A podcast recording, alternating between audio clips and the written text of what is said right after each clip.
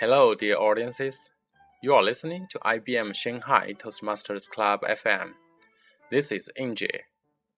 Today, I bring you an interesting story of Sherry Jen. Let's see what happened in one of her journey.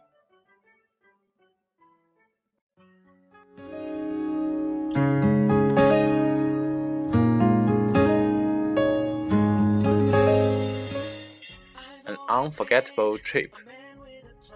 Sherry Jen. Long, long ago, there is a saying a good beginning is half the success. It's definitely true. My trip to Sanya several years ago really had a wonderful beginning. Blue sky, white beach, seafood, and so on. But an unexpected terrible ending. Exactly half the success. Just like the butterfly effect, it all started from a mobile phone. That day, my friend told me her phone had enough power, so I left mine for charge in the room. It was overcast, I remembered, and the clouds looked a bit of different from what I usually see in Shanghai. But we didn't think about it too much, because we rushed to the downtown for shopping.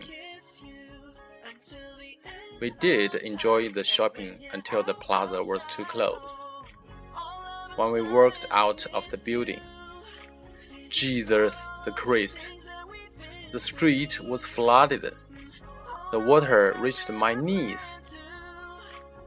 Everyone was crazy for taking taxi or getting on a bus, just like a walking dead chasing for a living man.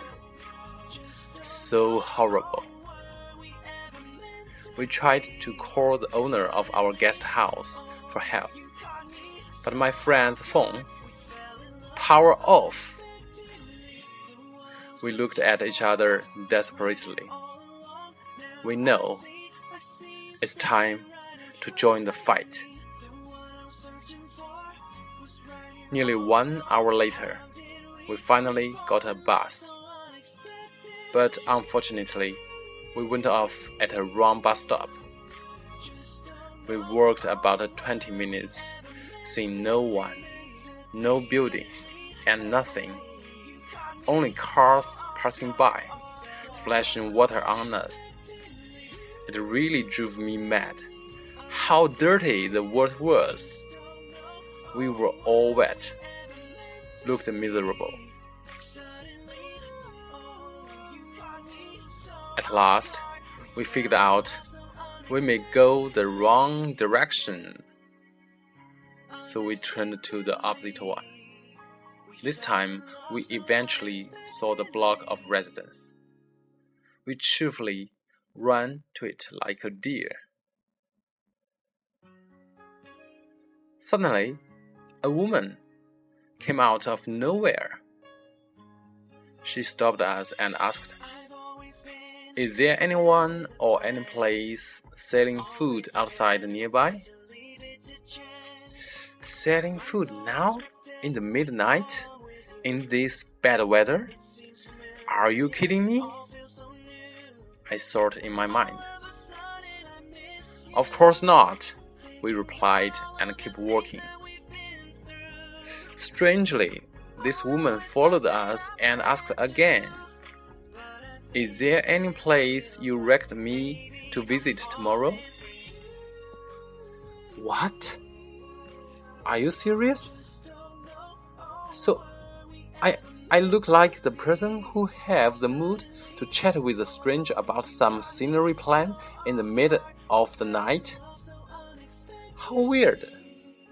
Maybe she's crazy.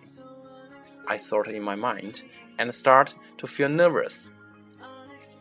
To my surprise, my friend answered her and they began to chat with each other. It's midnight, alright? I really didn't know what's wrong with my friend. Indeed, I got horrified because I suddenly found it's not the block we lived in.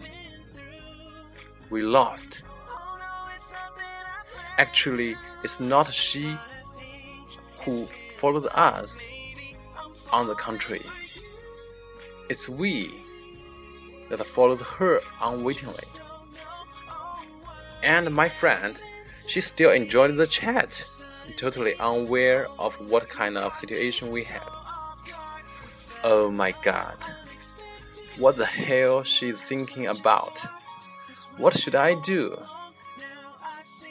In fact, I almost gonna cry at that time. God bless me.